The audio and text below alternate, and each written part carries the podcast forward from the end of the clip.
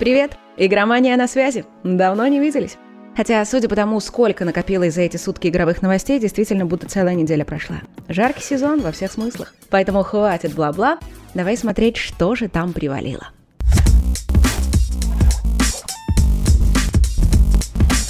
Microsoft провела еще одну презентацию. Самым интересным стал рассказ о разработке Hellblade 2. Студия уделяет много внимания мелким деталям. Например, команда ездит по Исландии и сканирует природу, а аниматоры прошли специальную подготовку, чтобы лучше понимать, как делать сражения на мечах. Что касается актрисы Милены Юрген, сыграющей главную героиню, то она занимается боевыми искусствами уже два года. Все, конечно, ждали геймплей, но, увы, показывать пока особо нечего. Сейчас готовят так называемый вертикальный срез, то есть маленький кусочек игры со всеми механиками. Это один из начальных этапов разработки, поэтому релиз придется ждать еще очень долго. А еще на конференции выступили разработчики Stalker 2. Ничего нового они не показали, но зато разобрали детали трейлера с выставки E3. К примеру, сцена перестрелки происходит на химическом заводе. И в роли врагов выступают представители новой фракции. Если некоторые места показались тебе знакомыми, то это они и есть. Например, вышка на болотах, та самая из чистого неба. Были и другие детали, но некоторые фанаты больше всего зацепились за слова о том, что Анимации поднятия оружия и установки модификаций самые настоящие, игровые. То есть что, все остальные кадры не настоящие и не отражают того, что мы увидим в новом «Сталкере»? Впрочем, эксперты сказали об этом практически сразу после выхода трейлера. Но и это еще не все. Разработчики Age of Empires 4 привезли на конференцию Священную Римскую империю и Русь. Они войдут в число восьми стартовых фракций. А еще игроков ждет сюжетная кампания «Возвышение Москвы». Релиз стратегии состоится 28 октября. Создатели Halo Infinite рассказали про бесплатный мультиплеер. Там можно будет играть с ботами, но лишь для того, чтобы освоить оружие и карты. На старте обещают режимы с боями 4 на 4 и 12 на 12. И студия будет регулярно добавлять новый контент. Карты, режимы и скины для персонажей. Кстати, крутой облик самурая из трейлера можно будет получить на халяву. Довольно интересной оказалась демонстрация кооперативного шутера The Anacrusis. Его главной фишкой станет автоматическая сложность. Поэтому, как бы круто ты ни играл, враги будут давать адекватный отпор. Они могут собираться, ну, очень большими толпами. Ну и завершим с показанными вчера играми Майков.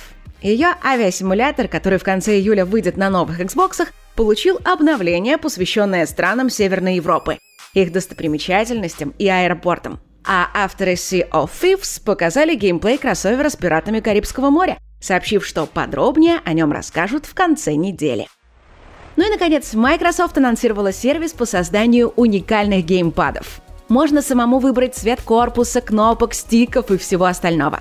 Всего есть 18 оттенков и возможность добавления гравировки. Например, можно написать на корпусе свое имя. Однако у Sony есть чем ответить. Компания представила элитную версию DualSense для киберспортсменов от компании Hex Rival. На геймпад добавили две программируемые кнопки и сменные стики. И все бы хорошо, но стоит это чудо 290 баксов. Столько же, сколько новый младший Xbox целиком.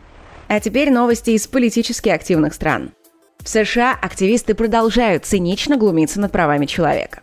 Известный разработчик Скотт Коутон, создатель Five Nights at Freddy's, подвергся травле за политические взгляды. Оказалось, он поддерживает республиканцев и даже жертвовал деньги Дональду Трампу.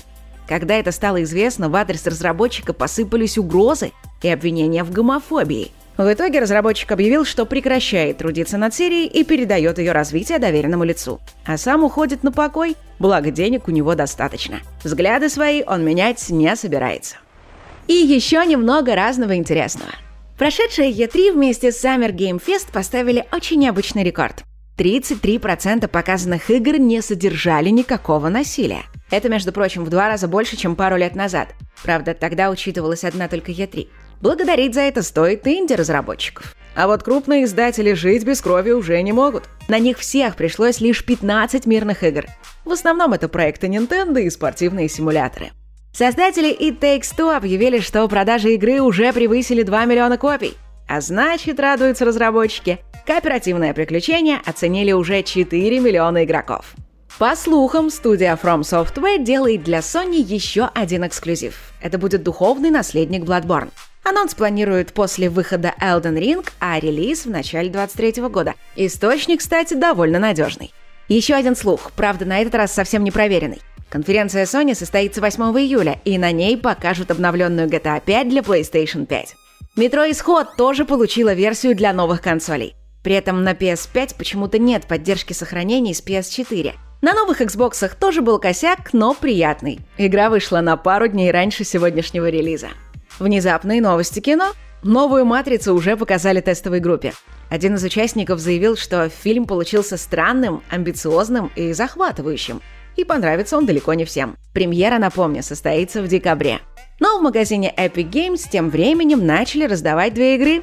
Аркадный шутер Hell is Other Demons и Overcooked 2. Вот такая сегодня насыщенная в плане новостей получилась пятница. И, возможно, сегодня впервые, когда я не пожелаю тебе насыщенных выходных. Ситуация с коронавирусом как-то снова обостряется – так что будь сознательным. Нагуляемся еще позже. Ну и увидимся уже в ближайший вторник. Береги себя, свою психику и своих близких. И